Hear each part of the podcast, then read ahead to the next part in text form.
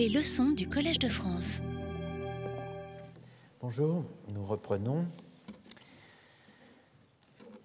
Avant une période de pause de quelques semaines, la prochaine séance ayant lieu le 15 mai jusqu'à la fin juin. Ensuite. Alors, euh, nous sommes parvenus la semaine dernière à la mise en place du dispositif de la quiddité et de la quicité selon Heidegger. Nous avons vu que sur cette base, Heidegger formulait un programme de recherche ou d'enquête à la mesure de la triple distinction de l'essentia, de l'existencia et de l'existence, mot allemand, en détachant pour la première fois et radicalement les deux sens de ce qu'on appelle en français existence.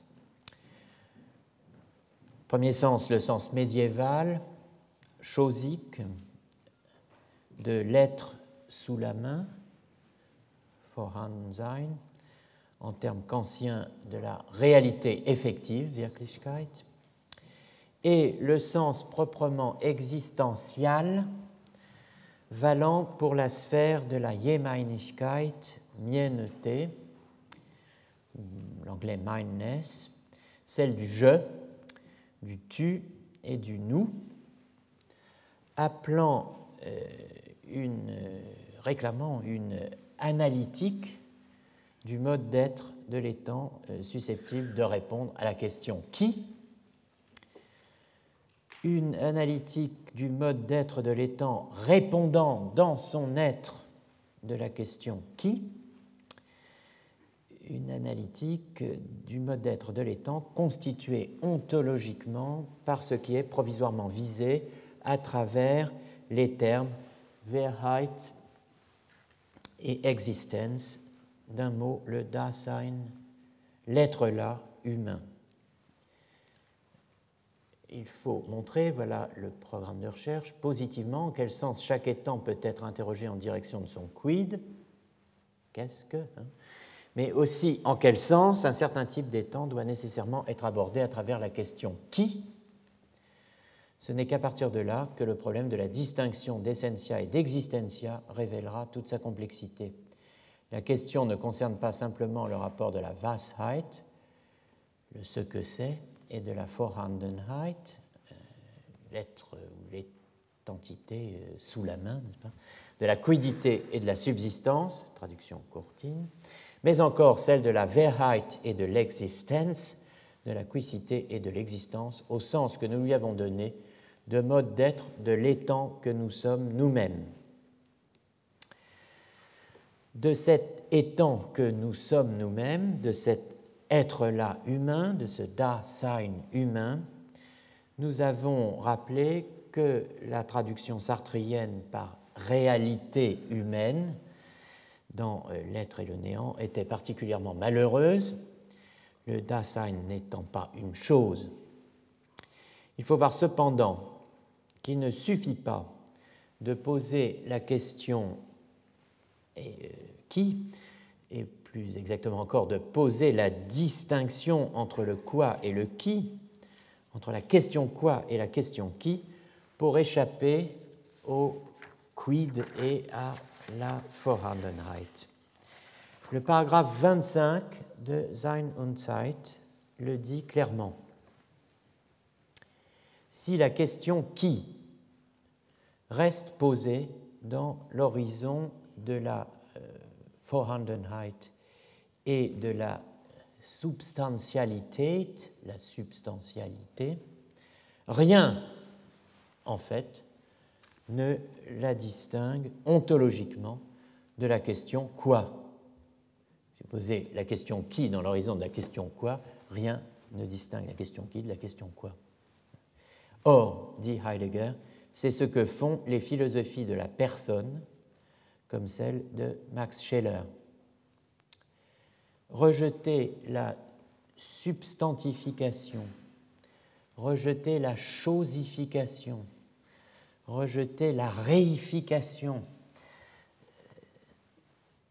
de l'âme, de la conscience, de la personne ou du moi, ce que font les philosophies de la personne à l'époque où Heidegger écrit 1927, hein, ne change rien, ce rejet-là ne change rien si le Dasein reste sous ses différentes appellations ou figurations, personne, âme, conscience, moi, s'il reste euh, tacitement pensé dans l'horizon euh, du Vorhandenes, de l'étang sous la main. Autrement dit, dans l'horizon du mode d'être de l'étang, l'étang de la nature par exemple, qui n'est pas à la mesure du Dasein humain, du mode d'être qui n'est pas conforme ou approprié au Dasein humain, puisque ce mode d'être est celui des choses de la nature.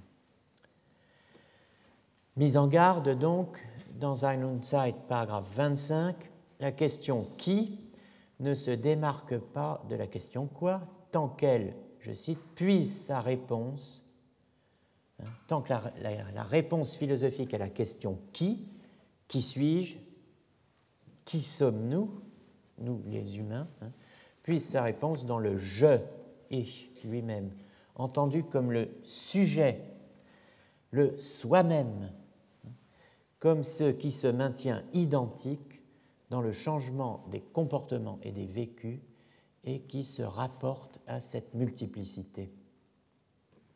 Vous voyez ce qui est visé ici, hein, c'est le je entendu comme sujet subsistant, comme substrat.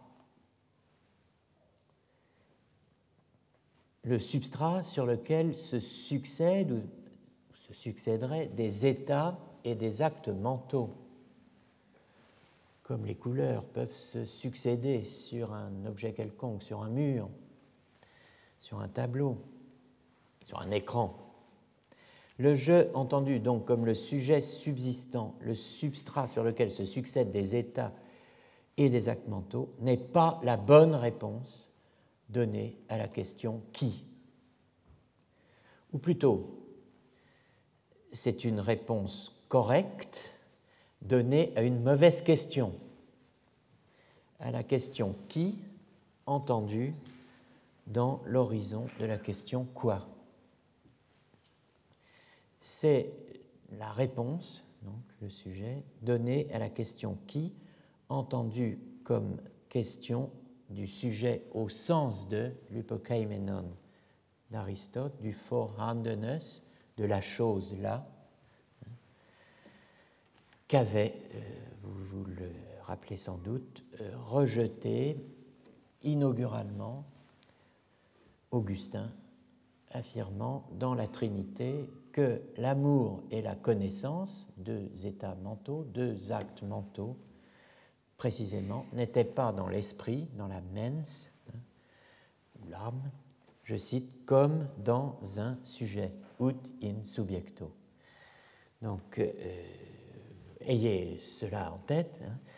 Heidegger reconnaît explicitement que euh, une pensée du sujet est possible et souhaitable, mais pas si le sujet est entendu au sens de, euh, du substrat, de la chose, telle qu'elle se découvre et s'offre à nous dans l'horizon du quoi, qui demande ce que c'est que telle ou telle chose, hein, entendu comme un support de qualité, d'affect ou d'affection euh, qui sont euh, là euh, engagés comme autant d'accidents. Deuxième précision importante, l'énoncé de Heidegger sur le fait que la réponse donnée à la question qui n'est pas une res, Souvenez-vous du dispositif général. La réponse donnée euh, à la question qui, eh bien, n'est pas une chose, comme la réponse donnée à la question quoi, mais je, tu, nous. Donc l'énoncé de Heidegger sur le fait que la réponse donnée à la question qui n'est pas une res, mais nécessairement un je, un tu, un nous, attire l'attention sur cette triade je, nous. J'aurais à revenir sur le statut du nous, wir, chez Heidegger.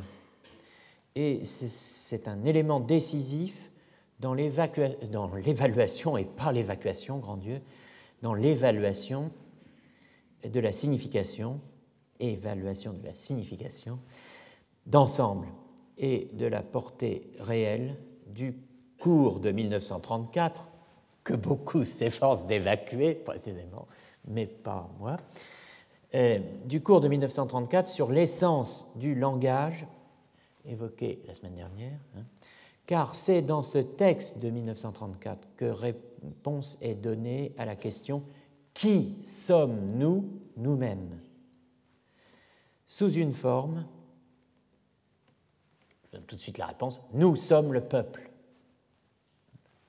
Sous une forme qui laisse place à une série de formulations comme Nous sommes là, alors vous entendez Dasein, hein, nous sommes là dans l'appartenance à ce peuple. Discours fait aux étudiants, hein, à ce peuple. Quel peuple? Euh, Alors, des expressions et des interrogations. Dans la traduction française, vous retrouvez ça par exemple, page 83. Hein.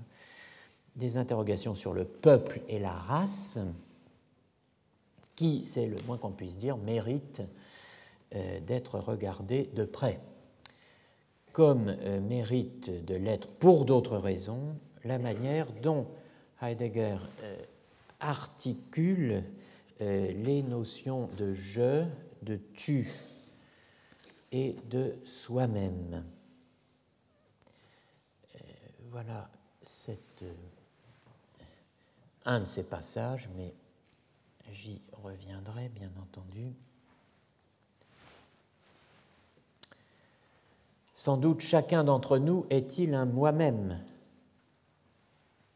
mais il est formellement tout autant un toi-même, non seulement dans l'autre tu qui lui adresse la parole, mais aussi du fait qu'il s'adresse la parole à lui-même, par exemple, quand il se dit à soi-même, tu as fait cela de travers, mon vieux.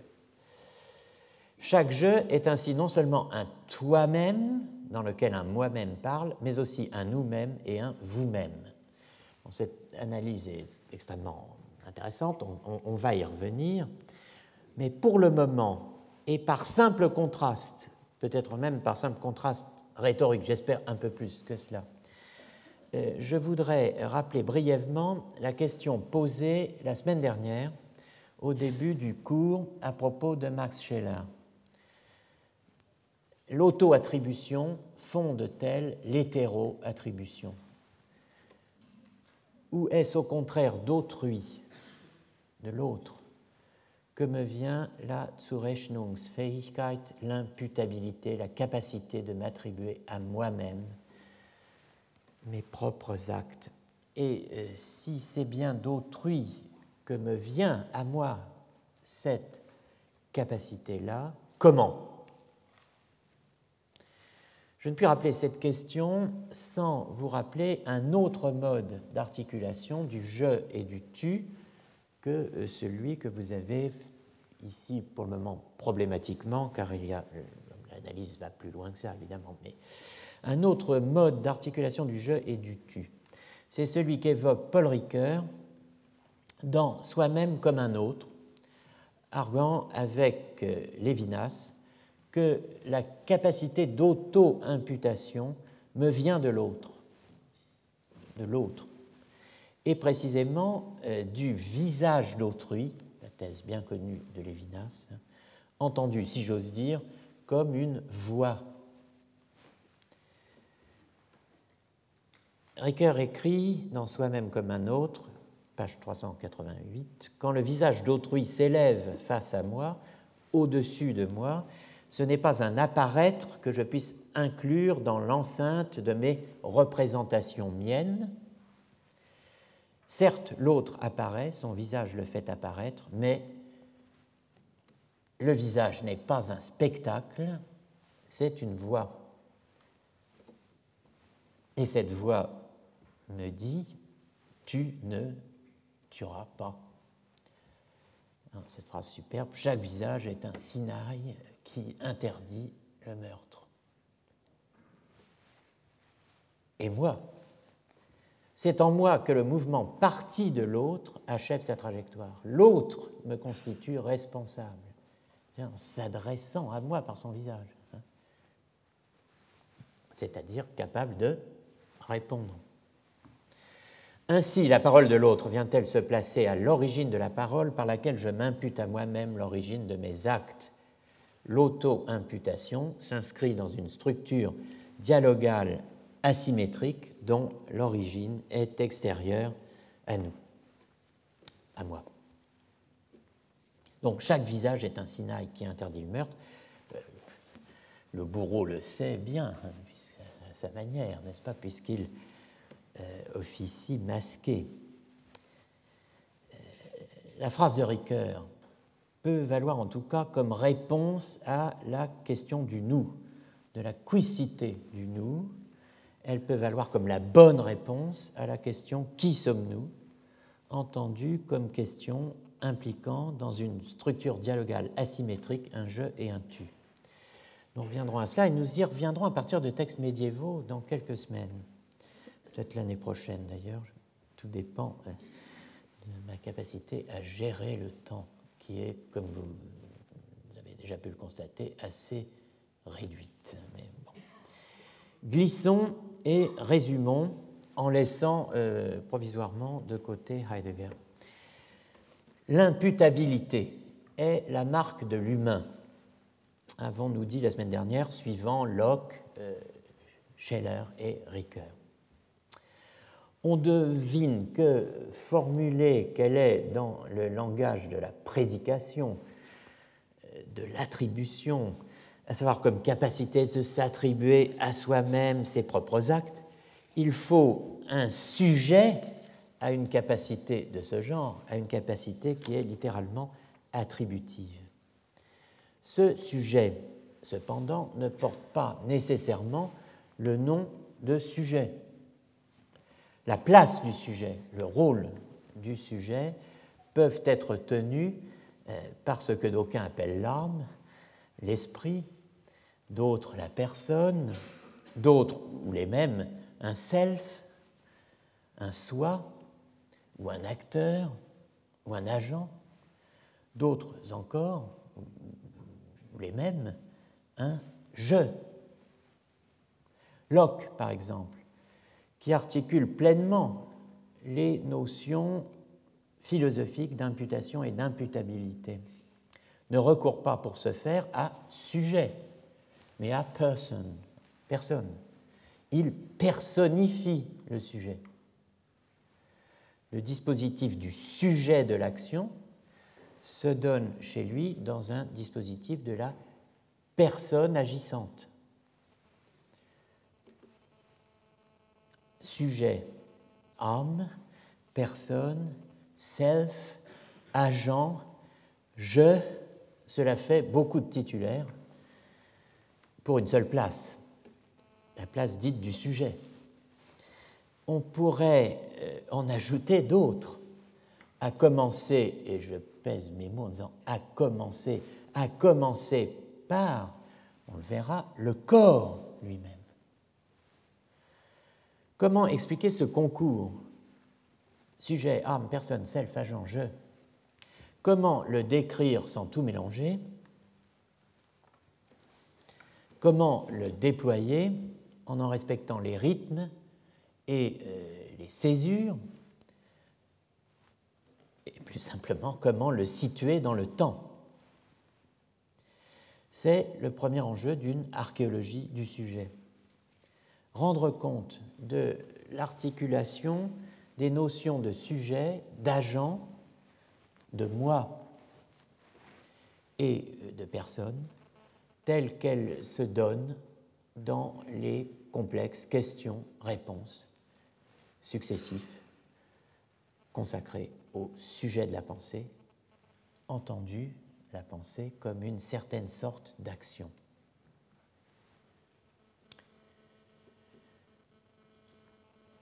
La suite, une considération plus large de l'action, au-delà de l'acte de pensée, mais aussi la considération de la volonté et du vouloir découleront de ce que j'annonce là, en tout cas dans, le parcours que je, vous propose. Pour l'heure, euh, il me paraît nécessaire de rappeler quel a été mon propre point de départ dans l'archéologie du sujet, point de départ que laissaient entendre les premiers mots prononcés lors du cours du 6 mars. Ce point de départ était et reste la lecture de Nietzsche j'annonçais, vous le rappelez peut-être, l'histoire d'une triple superstition. Une superstition populaire datant des temps les plus reculés. La superstition de l'âme, qui, disait Nietzsche, n'avait pas fini de semer le trouble sous la forme moderne de la double, je cite, superstition du sujet et du jeu. La superstition de l'âme renvoie à la question de l'homme. La superstition du sujet et du jeu renvoie, c'est bien le moins, à la question du sujet, distinguée avec Foucault lors des précédents cours question de l'homme, question du sujet. Je reviendrai évidemment sur ces deux questions comme telles, question de l'homme, question du sujet, sur les rapports qu'elles entretiennent et euh, les problèmes de périodisation que posent euh, ces rapports d'un point de vue foucaldien, d'un point de vue non foucaldien, voire d'un point de vue anti-foucaldien. Aujourd'hui, je voudrais euh, me concentrer sur la Subjekt und Ich aber glaube, la superstition du sujet et du je. L'expression Aberglaube, superstition, est forte, on le disait lors du premier cours. Il est intéressant de noter qu'elle a un parallèle exact chez Wittgenstein dans les carnets 1914-1916, comme on dit, n'est-ce pas On trouve euh, en date du 4 août 1916 ceci. Ist nicht am Ende das vorstellende Subjekt bloßer Aberglaube? Wo in der Welt ist ein metaphysisches Subjekt zu merken? Point d'interrogation est-ce qu'en fin de compte, le sujet vorstellende représentant n'est pas pur et simple Aberglaube, superstition Où pourrait-on bien, au monde, comme on dit en allemand, euh, trouver un sujet métaphysique? Montrez-moi ça. Ein metaphysisches Subjekt.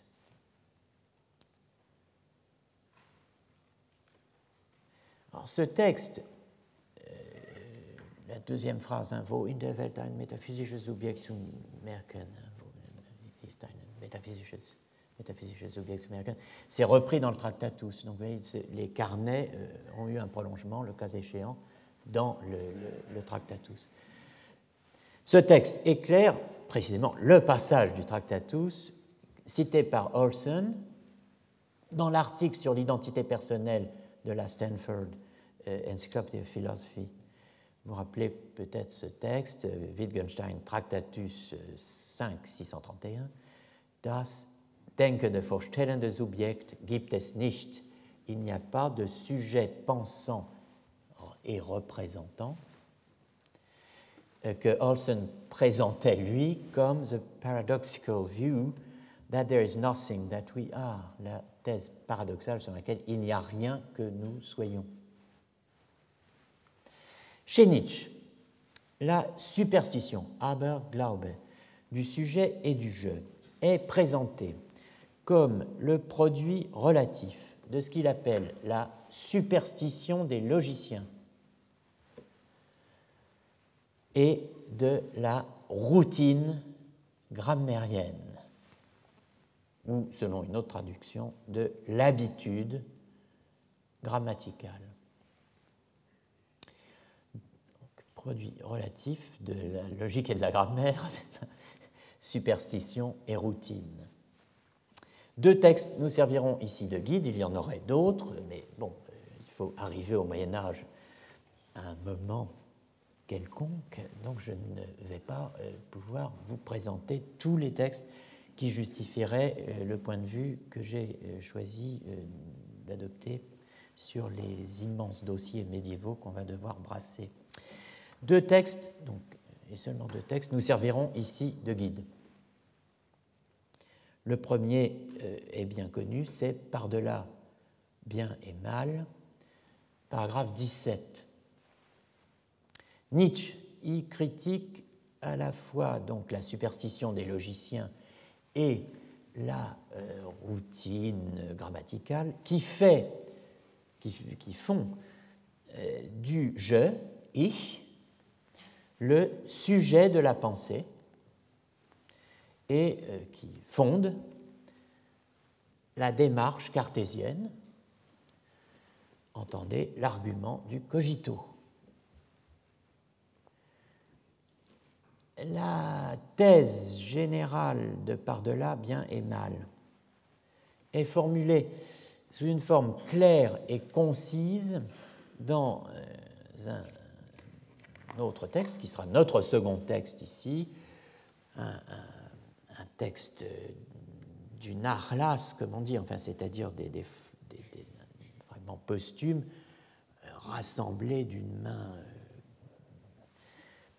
je ne sais pas si une main peut être intentionnée, mais enfin de la main d'une personne mal intentionnée, ou euh, la sœur de Nietzsche, n'est-ce pas, et, qui ont donné lieu à ce texte dont les éditeurs modernes, enfin récents de Nietzsche, disent qu'il n'existe pas, à savoir Wille la volonté de puissance. il y a des textes qui existent, mais l'œuvre qui a composé plus ou moins la sœur de Nietzsche avec ces textes n'est pas un texte qu'aurait laissé Nietzsche volontairement sous cette forme, n'est-ce pas? Bon. Peu importe, en tout cas, les textes, enfin non, pas peu, importe, mais le, texte que nous allons voir euh, aujourd'hui est authentique.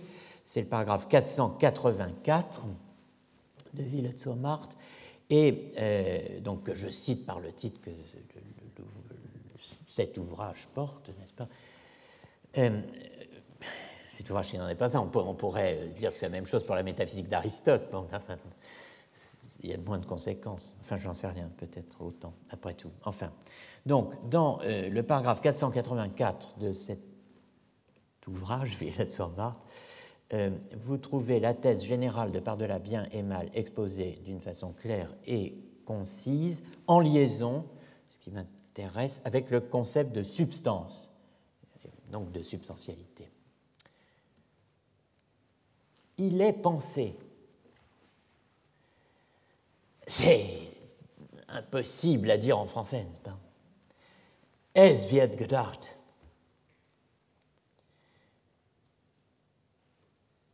Il s'ensuit donc qu'il y a quelque chose de pensant. Folglich gibt es Denkendes. À partir de quoi se déroule l'argumentation de Descartes mais cela revient à commencer par poser déjà comme vrai a priori notre croyance au concept de substance, que quand il est pensé, à savoir que quand ça pense, si vous préférez, mais je ne dis pas es wird gedacht, quand il est pensé, quelque chose, etwas, doivent être donné qui pense. C'est tout simplement une formulation de notre habitude grammaticale qui pose un sujet pour tout acte. En allemand, es wird gedacht, folglich gibt es Denkendes. Darauf läuft die Argumentation des Cartesius hinaus, aber das heißt unseren Glauben an den Substanzbegriff schon als wahr a priori ansetzen. Dass, wenn gedacht wird, wenn gedacht wird, es etwas geben muss, das denkt, ist einfach eine Formulierung unserer grammatischen Gewöhnung, welche zu einem Tun einen Täter setzt. Tun, Täter. On a, on a parfois du mal avec euh, le vocabulaire allemand de l'agir, n'est-ce pas? Les personnes insomniaques qui ont peut-être subi à un moment quelconque de leur vie un feuilleton policier allemand euh, de la même veine que l'inspecteur d'Eric, n'est-ce pas? C'est-à-dire quelque chose qui est censé vous endormir quand même à un moment quelconque, euh, se mais pas toujours malheureusement, euh, se souviennent peut-être d'une série qui s'appelait Tator, comme on disait quand on l'annonçait, les, les, speakerines disaient Et maintenant, Tator. Alors on se demandait quel était le tort Alors, comme c'était un crimi, on sait que tortue, mais enfin bon. Mais euh, c'était évidemment Tatort, le lieu du crime. mais bon. Alors, euh, un Toon Täter, hein, agent acte. Mais bon. En attendant donc de revenir sur le plus saillant, le rapport à la substance, unseren Glauben an den Substanzbegriff, le rapport à la substance, qui est l'alpha et, l'oméga, dont philosophiquement tout part et à quoi tout revient. Hein, au schème de la substantialité, de la substantialité de la Vorhandenheit heideggerienne qui réclamerait et recevra dans les prochains cours les analyses nécessaires, permettez-moi deux remarques. Alors, premièrement, le paragraphe 484 de Ville-sur-Marthe esquisse le réseau de propositions qui porte en sous-main ce que j'appelle l'invention du sujet cartésien. Comme il porte en sous-main, aux yeux de Nietzsche, ses propres observations censées frapper au cœur l'argumentation de Descartes. Ce réseau de propositions constitue l'a priori formel, et on le verra l'a priori historique, valant évidemment pour les deux, le Descartes de Nietzsche et ce que j'appelle l'invention du sujet cartésien. Voilà ce qu'on pourrait présenter sous le titre de, euh, pour qualifier ces quatre propositions, il faut bien leur donner une sorte de titre, les quatre réquisites de la pensée. A, B, C, D. C'est le réseau qui sous-tend euh, la rencontre de la superstition du logicien et de la routine grammaticale. A. Toute pensée requiert un pensant. B. Toute pensée requiert un sujet. C. Toute pensée requiert un pensant, denkendes, hein, qui est un sujet. Et finalement, toute pensée requiert un sujet qui est son pensant. La conjonction des euh, thèses A et B, si on se limite à ça, toute pensée requiert un pensant, toute pensée requiert un sujet. C'est pas aller de soi. Hein, cette conjonction des thèses A et B est riche d'implications, ça on le verra, mais elle est riche aussi de présupposés, et de présupposés philosophiques que l'on peut inscrire dans une histoire générale de la philosophie.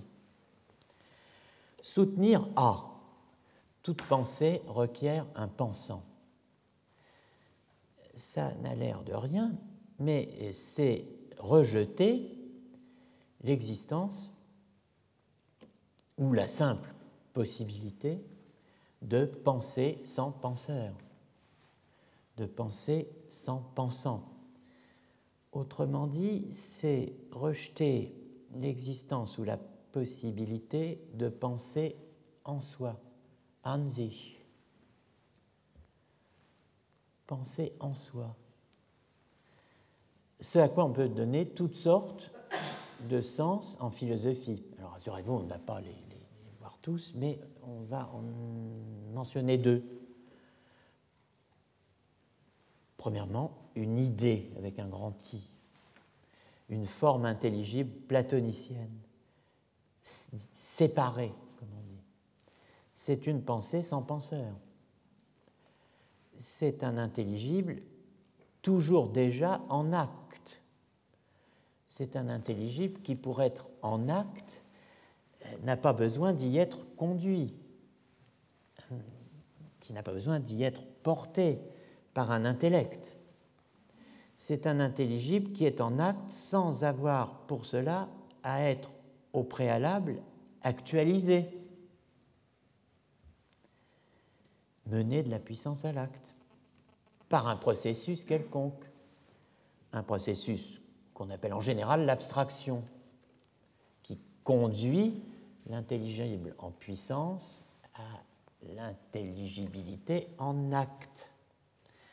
L'abstraction, que l'on peut au minimum voir de deux façons dans l'histoire de la philosophie, dépouillement de toute matière, dépouiller un intelligible de toute matière, c'est-à-dire de toutes les circonstances particulières qui euh, l'accompagnent. Ce fait que vous pourriez euh, accomplir un acte d'abstraction sur un seul échantillon, en simplement mettant de côté tout ce qui est matériel dans la représentation que vous avez d'une entité quelconque. Rappelez-vous l'exemple du triangle, euh, qui est si souvent pris. soit un triangle ce triangle-là, euh, il n'est ni euh, équilatéral, ni isocèle, vous ne l'avez normalement pas vu, vous avez fait abstraction de toute figuration sensible qui vous ferait voir ce triangle-ci plutôt qu'un triangle en général. Bon, la question de savoir si ceci est possible, c'est une autre affaire, est discutée depuis l'Antiquité tardive. Donc, euh, bon. Mais voilà. Donc ça, c'est le dépouillement de toute matière, l'abstraction dématérialisation c'est-à-dire tout ce qui a trait à la sensation. Hein. Deuxièmement, l'induction abstractive, le passage du plusieurs, du multiple à l'un. Plusieurs cas d'arbre me donnent cela, la représentation, l'arbre. Dans un cas, la dématérialisation, c'est ce qu'on appelle hein, ce qu'on appelle l'abstraction. Dans l'autre, c'est l'épagogé, l'induction. Les deux se trouvent chez Aristote. Vous voyez, c'est vieux. Deuxième exemple dans l'histoire de la philosophie d'une pensée sans pensant, donc de rejet de la thèse A, toute pensée requiert un pensant. Eh bien, c'est une pensée au sens frégéen, ce qui nous conduit au point B toute pensée requiert un sujet. Et à la signification subjective, ontique, matérielle du sujet appliqué à la pensée.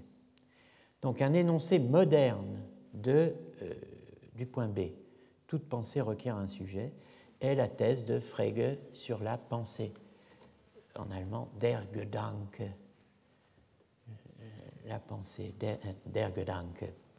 Donc euh, la thèse de Frege sur la pensée, en tant qu'elle se distingue à la fois, la pensée est un tiers, elle se définit de n'être ni ni. Alors ni, ni quoi? Ni une chose extramentale, ni un porteur, comme le dit Frege,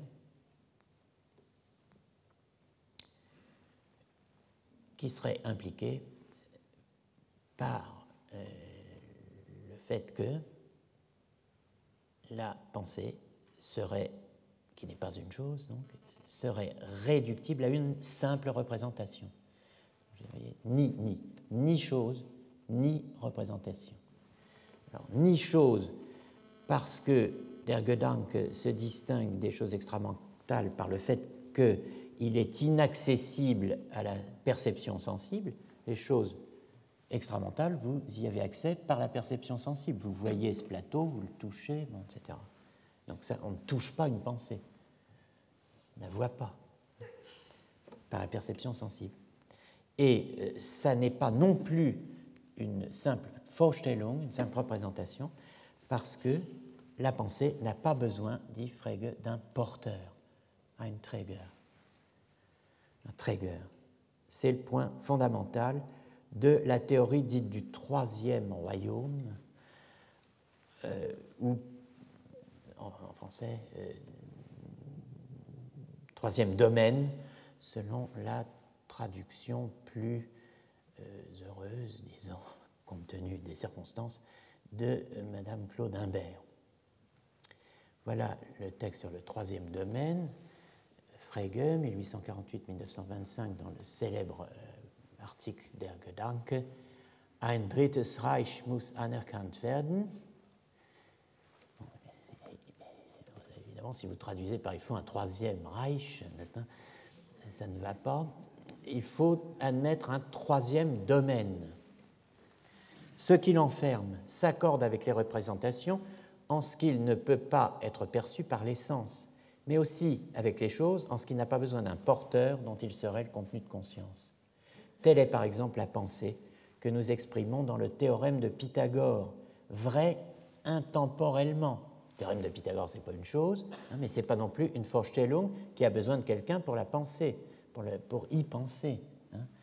Euh, telle est par exemple la pensée que nous exprimons dans le théorème de Pythagore, vrai intemporellement, vrai indépendamment du fait que quelqu'un la tienne pour vraie ou non, elle n'a besoin d'aucun porteur, er bedarf keines Trägers.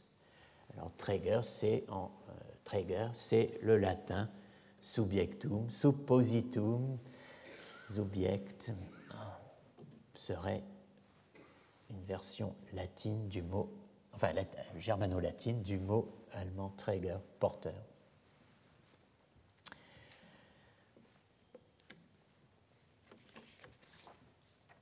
laissant euh, de côté euh, le thème des propositions ou des vérités en soi, qui est marqué là, que nous retrouverons, n'est-ce pas, en traçant, nous intéressant archéologiquement à certaines thèses de Bolzano et de la philosophie autrichienne moderne dans les philosophies antiques et médiévales, car elles y sont esquissées. laissons de côté cela pour le moment. Hein, Notons d'emblée donc que les, points que nous avons vus, les quatre réquisites de la pensée, toute pensée requiert un pensant, toute pensée requiert un sujet, toute pensée requiert un pensant qui est un sujet, toute pensée requiert un sujet qui est son pensant. Eh bien, ces quatre euh, thèses, ces quatre réquisites sont euh, archéologiquement liés à euh, ce que l'on pourrait euh, appeler les quatre réquisites de l'action dans la euh, philosophie euh, antique, médiévale et classique. Et voilà les quatre réquisites de l'action. Toute action requiert un agent, toute action requiert un sujet, toute action requiert un agent qui est un sujet, et toute action requiert un sujet qui est son agent.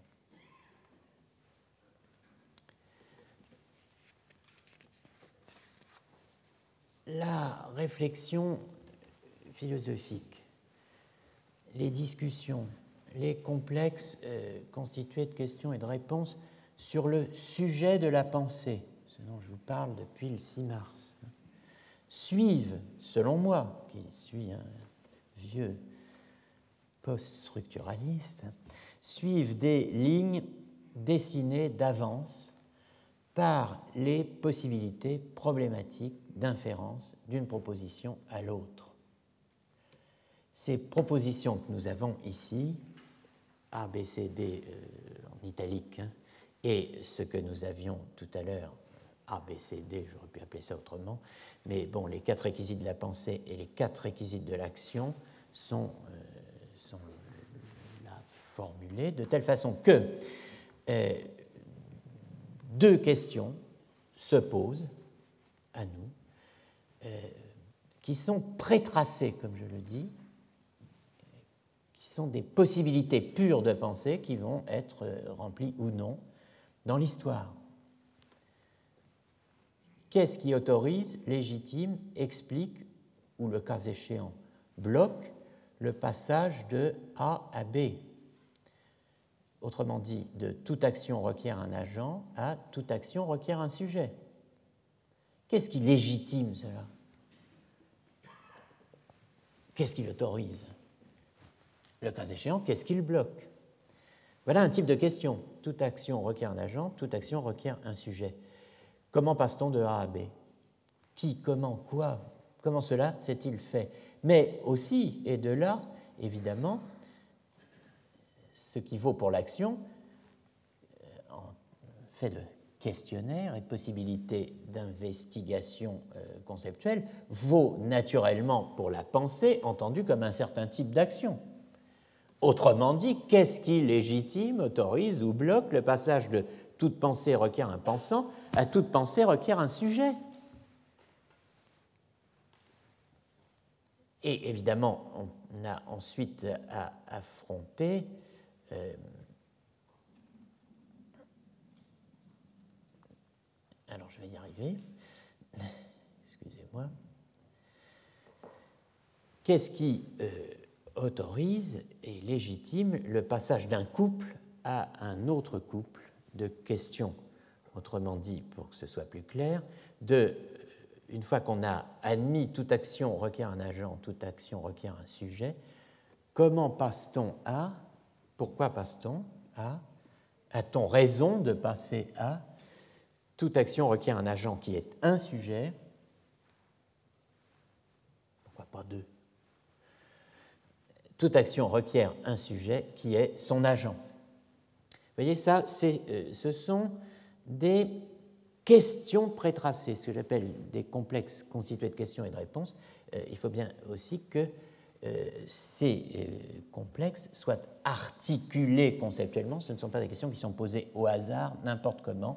Le traçage que nous allons faire historiquement pour remonter en amont s'explique en partie par le fait qu'il y a un, un frayage d'amont en aval dans l'histoire, hein, qui des thèses et des, des productions philosophiques qui euh, se fait selon certains axes, certaines articulations, certains questionnaires.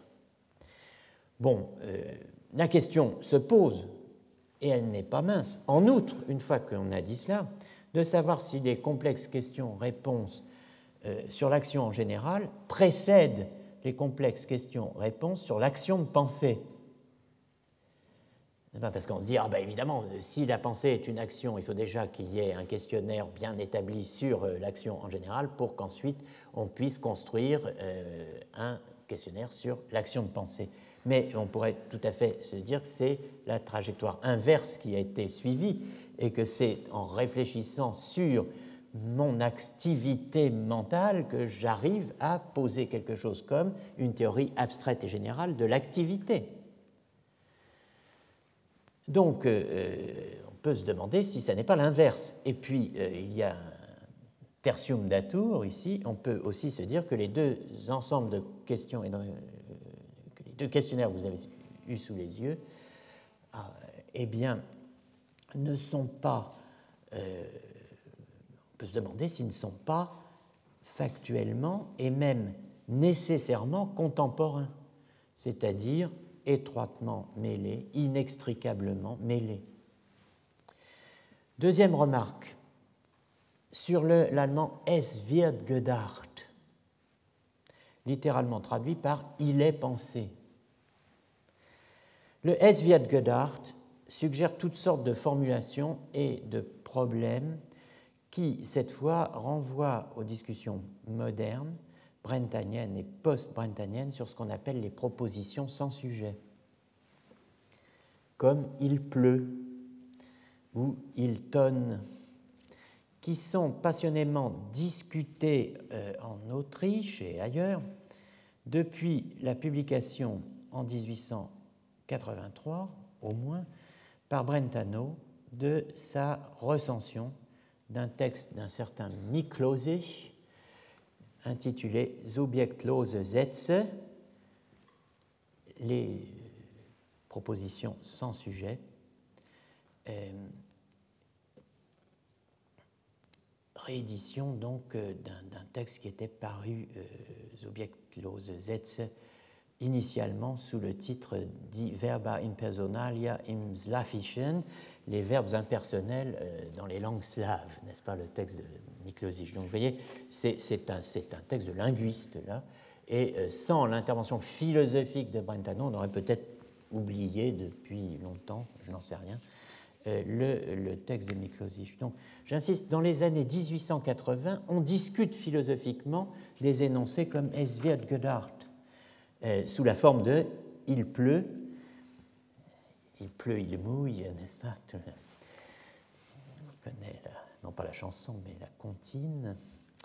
Euh, bon, on en discute exactement euh, à la même époque que euh, Nietzsche, composant les fragments qu'on a rassemblés par la suite sous le titre de Ville zur Macht. Hein. Donc c'est dans l'air. Hein. Es wird gedacht, folglich gibt es Denkendes. Il est pensé, alors il est pensé, on pourrait dire il y a de la pensée. Il y a de la pensée, donc il y a du pensant, comme on dirait, il y a de l'ambiance. Euh, donc, bah, donc rien. Euh, la comparaison tourne court, puisque euh, si je dis il y a de l'ambiance, je ne vais pas dire il y a de l'ambiance. Enfin, il y a de l'ambiance, donc il y a de l'ambiance, enfin,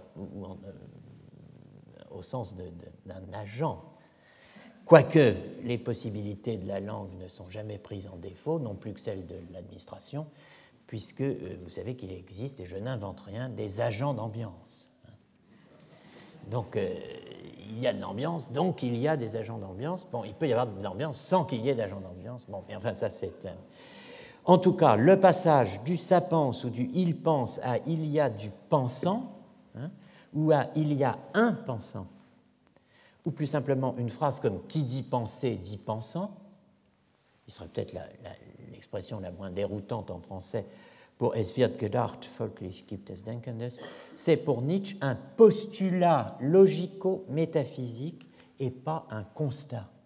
C'est un postulat, ce n'est pas un constat. La voie cartésienne, dit-il, la voie du cogito, la voie, le chemin, n'est-ce pas, euh, du cogito ne mène pas à la certitude absolue d'un fondement, d'un fundamentum in concusum, hein, d'un fondement inébranlable. La voie du cogito, le chemin du cogito, c'est le chemin de la croyance, et, pas de la certitude. C'est le chemin euh, où tout se mêle, le chemin où tout se rejoint, et pour nous, effectivement, c'est le chemin où euh, se mêlent et se rejoignent le thème frégéen de la réalité en soi et celui de l'agence. Donc phénomène fascinant si on rejette euh, A. Toute pensée requiert un pensant, comme le fait une partie de la philosophie moderne, comme le fait ou le faisait le platonisme, historique ou fantasmé, pour de toute autre raison évidemment que euh, la pensée moderne. Eh bien, si on rejette A, toute pensée requiert un pensant, la question du sujet de la pensée débouche sur la thèse qu'il n'y a pas de sujet pensant, comme dans la formule de Wittgenstein. Et comme si cette première évacuation du euh, sujet, cette première élision du sujet ontologique et psychologique ne suffisait pas, il n'y a pas de sujet pensant, il n'y a pas de sujet représentant, émerge la thèse Hein, que logiquement, linguistiquement, la meilleure expression de l'acte de pensée, de ce qui a lieu lorsque il y a pensé, lorsque es wird gedacht, hein, c'est la proposition sans sujet. Quand même fort. Pauvre sujet, hein, qui se voit, dans le cas de la pensée, débouté de ces deux rôles, titres de ces deux rôles principaux qu'on suivait depuis le début du court. Pros uparxin, hein, du point de vue de l'existence, il est illusoire. Et pros catégorian, du point de vue de l'attribution, il est inutile. En somme, ça pense sans lui. C'est en quelques mots le diagnostic de Nietzsche dans le paragraphe 484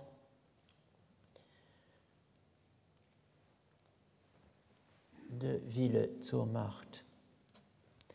Il est pensé, donc il y a du pensant, c'est trop dire. Si l'on ramène la formule, si on la réduit à il est pensé, es wird gedacht, donc, folglich, deuxième paragraphe, gibt es Gedanken. Donc, euh, il y a pensée. Der Gedanke, la pensée. Ça pense, donc il y a cela, la pensée. Eh bien, ça n'est qu'une tautologie. Cette tautologie, dit Nietzsche, ne pose rien, elle ne pose rien de ce qui importe, car ce qui importe aux yeux de Nietzsche, ou plus exactement, ce qui importe aux yeux de Descartes vu par Nietzsche, de Descartes tel que Nietzsche euh, en lit et en reconstitue la quête, c'est précisément la réalité de la pensée, sa réalité effective, sa certitude, son caractère non illusoire, non trompeur, non apparent, bref, sa réalité an. Hein. Or, cela, précisément, n'est et reste, dit Nietzsche, qu'un postulat. Du il est pensé, on ne peut tirer qu'il y a en soi pensée ou pensant. Du es wird gedacht, on ne peut séparer réellement ni pensant ni pensée pour les poser en soi à part du processus. Donc, dans Par-delà bien et mal, Nietzsche s'en prend frontalement au postulat logico-métaphysique de Descartes en analysant ce que j'appellerais le syllogisme du grammairien, censé fonder la supposée certitude immédiate du cogito cartésien. En l'espèce du euh, dit syllogisme, ce sont euh, nos quatre euh, propositions toute action requiert un agent, etc. Mais surtout, toute pensée requiert un pensant, toute pensée requiert un sujet, toute pensée requiert un pensant qui est un sujet, toute pensée requiert un sujet qui est son pensant. Ce sont ces quatre propositions qui sont mises en cause à la base. Mises en cause à la base dans ce paragraphe 17, donc, du euh, brûlot nietzschéen qu'est par-delà bien et mal. Euh, Regardons euh, euh, l'argument grammatical, qu'il vaut mieux appeler argument d'ailleurs que syllogisme. Denken ist eine Tätigkeit. J'ai quand même mis euh, des lettres abréviatives qui donnent à penser qu'on a affaire à un syllogisme. On a en fait affaire à une inférence de deux propositions à une conclusion majeure. Denken ist eine Tätigkeit mineur zu jeder Tätigkeit gehört einer, der tätig ist. Conclusion, folglich gibt es einer, der denkt. Donc ça, c'est simple. Penser est une activité. À toute activité appartient quelqu'un qui est actif. Donc, si la pensée est une activité, il y a quelqu'un qui pense. On peut traduire aussi Zu jeder Tätigkeit gehört einer, der tätig ist, par toute activité comporte quelqu'un qui est actif, c'est mieux en français, mais bon, ça ne rend pas exactement l'allemand. Euh, donc il y a quelqu'un qui, qui, pense. En somme, le penser, das Denken, est une activité. Il n'y a pas d'activité sans un actif, donc il n'y a pas de pensée sans penseur. Pour Nietzsche, cet argument est sans valeur. Il est à la base de toutes nos erreurs. La formulation de l'argument du grammairien et son rejet par Nietzsche ont un double intérêt, un intérêt philosophique et un intérêt archéologique. Un intérêt philosophique immédiat. Le rejet de l'argument du grammairien par Nietzsche achève un type de critique du cogito ergo sum, inauguré par Georg Christoph Lichtenberg, opposant euh, au Ich denke, je pense, l'impersonnel Es denkt, ça pense.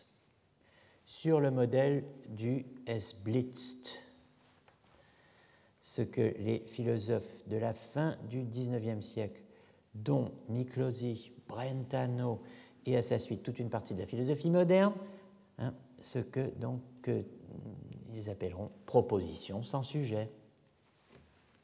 Es blitzt. Lichtenberg, l'auteur célèbre d'aphorismes, dont le plus célèbre est le couteau sans manche dont on a perdu la lame, récemment évoqué par ex-ministre disant le couteau dont on a perdu la lame. C'est une demi-culture, vous voyez. Mais bon, est-ce vraiment étonnant? Wir kennen nur allein die Empfindungen, Vorstellungen, Gedanken. Nous ne connaissons que l'existence de de nos représentations et de nos pensées. Es denkt, sollte man sagen, so wie man sagt, es blitzt. Ça pense, devrait-on dire, comme on dit. Alors, en français, es blitzt c'est pas facile, donc on va mettre le son à la place de l'image et dire ça tonne. Zu sagen cogito ist schon zu viel. Dire cogito, c'est déjà trop. Aussi longtemps que, dès que, es ich denke übersetzt, dès que vous traduisez ça par je pense. Das Ich anzunehmen, zu postulieren, postuler un je, en faire une assumption. Ça, c'est une affaire de pratique, d'éthique, de morale. Un type de critique qui est poursuivi par Schelling, c'est une longue histoire, euh, avançant un Es wird in mir gedacht au lieu du cogito dans euh, les célèbres Münchner Vorlesungen de 1833-1834 qui euh, sont euh, n'est-ce pas, contribution à l'histoire de la philosophie moderne, euh, zur Geschichte der neuen Philosophie, euh, où Schelling insiste, la certitude que Descartes attribue au cogito ergo sum ne supporte pas l'examen, elle est aveugle et irréfléchie, elle est simplement empirique. En réalité, nous pouvons mettre en doute jusqu'au je pense, du moins sous la forme qu'il a chez Descartes. Le je pense cartésien ne fait qu'exprimer le fait brut, das reine Faktum, dont la formule exacte est Es denkt in mir, ça pense en moi. Il y a de la pensée en moi, ou il est pensé en moi. Es wird in mir gedacht, sur le modèle, évidemment, c'est euh, de Es träumte mir. Bon, qu'on est obligé euh, de traduire autrement en français, ça ne peut pas se dire comme ça. Donc il m'est venu en rêve, ou un rêve, euh, pas il m'est venu un rêve. Euh, ça, a rêvé, ça m'a rêvé. Non mais voyez, on ne peut pas le dire en français. On peut dire ça m'a rêvé. Bon. L'argument grammatical dénoncé par Nietzsche, et je terminerai là-dessus, a aussi un intérêt archéologique. En fait, il a joué un rôle de déclencheur dans mon, propre parcours, mon intérêt pour cette question de l'archéologie du sujet, puisque c'est en confrontant diverses traductions du fragment de ce court passage, trois lignes de euh, Par-delà bien et mal, que j'ai euh, eu l'idée d'engager une archéologie du sujet. En effet, quand vous regardez les nombreuses traductions du texte de, Nietzsche, vous trouvez par exemple Gallimard, 71, Heim. Penser est une action. Toute action suppose un sujet qui l'accomplit. Par conséquent, alors je vous rappelle que euh, toute action suppose un sujet qui l'accomplit, traduit zu jeder Tätigkeit gehört einer, der tätig ist. Donc vous avez suppose qui n'est pas dans l'allemand et vous avez sujet. Euh, un sujet, bon, euh, sujet qui n'y est pas non plus, puisqu'on a quelqu'un qui est actif en allemand, donc c'est pas. Une version anglaise. une des plus anciennes d'ailleurs, et historiquement très importante, puisque c'est dans, cette traduction que beaucoup d'anglophones ont lu Nietzsche au départ. Alors, vous voyez, to think is an activity. Every activity requires an agency that is active, consequently, etc. Donc, toute euh, penser est une activité, toute activité requiert une agence, comme on dit aujourd'hui, qui est active. Par conséquent, etc. Comment expliquer cette différence hein? En parlant de sujet, là où l'anglais parle d'agency, terme polysémique, qui est rendu tantôt par action, tantôt par agent, tantôt par agence, tantôt par agir, voire comme chez Paul Ricoeur, par puissance d'agir. Les traducteurs de Nietzsche trahissent-ils sa pensée? Évidemment pas. Mais chacun ne tient et ne dit qu'une moitié de l'illusion critiquée par Nietzsche. Une illusion dont la forme complète est précisément l'idée de sujet-agent. Les Français ont mis le sujet, les Anglais, si je puis dire, ont mis l'agence. Là où il y avait juste un Hein, quelqu'un qui est actif. C'est bien cela pourtant que dénonce Nietzsche, un sujet-agent, hein, en référant la croyance que toute activité présuppose un agent dass jede Tätigkeit einen Täter voraussetze, à ce qu'il appelle der ganze volle tiefe Glauben an Subjekt und Prädikat, l'indéracinable croyance au sujet et au prédicat. Alors nous allons nous arrêter là-dessus après avoir lu simplement les deux paragraphes de Par de la bien et mal euh, auquel j'ai fait allusion. Pour ce qui est de la superstition des logiciens, je ne me lasserai jamais de souligner un petit fait que ces esprits superstitieux ne reconnaissent pas volontiers, à savoir qu'une pensée se présente quand elle veut, et non pas quand je veux. De sorte que c'est falsifier la réalité que de dire le sujet je est la condition du prédicat pense. Quelque chose pense, mais que ce quelque chose soit justement l'antique et fameux je voilà, pour nous exprimer avec modération, une simple hypothèse, une assertion et en tout cas pas une certitude immédiate. En définitive, ce quelque chose pense affirme déjà trop. Ce quelque chose contient déjà une interprétation du processus et n'appartient pas au processus lui-même. En cette matière, nous raisonnons d'après la routine grammaticale. Penser est une action, alors je suis la traduction que tout à l'heure, hein, et qui n'est pas la bonne, mais bon, penser est une action, toute action suppose un sujet qui l'accomplit, par conséquent. C'est en se conformant à peu près au même schéma que l'atomisme ancien s'efforça de rattacher à l'énergie qui agit une particule de matière qu'elle tenait pour son siège et son origine, l'atome. Des esprits plus rigoureux nous ont enfin appris à nous passer de ce reliquat de matière, et peut-être un jour les logiciens s'habitueront-ils eux aussi à se passer de ce quelque chose auquel s'est réduit le respectable jeu du passé. Nous nous arrêtons là pour aujourd'hui. Euh, alors, comme je vous le disais, euh, nous nous arrêtons pour un certain temps puisqu'il euh, n'y a pas de cours pendant les deux prochaines semaines et la conjonction des astres fait que, le, et de l'histoire, fait que les deux premiers jeudis de mai sont respectivement le 1er mai et le 8 mai. Donc, si j'ose dire, ils sautent. Et, et donc, nous retrouverons 8 et 7, 15. Le 15 mai, ici même avec euh, du pain sur la planche et pas mal de pain médiéval qui sera donc un peu noir, comme vous pouvez l'imaginer.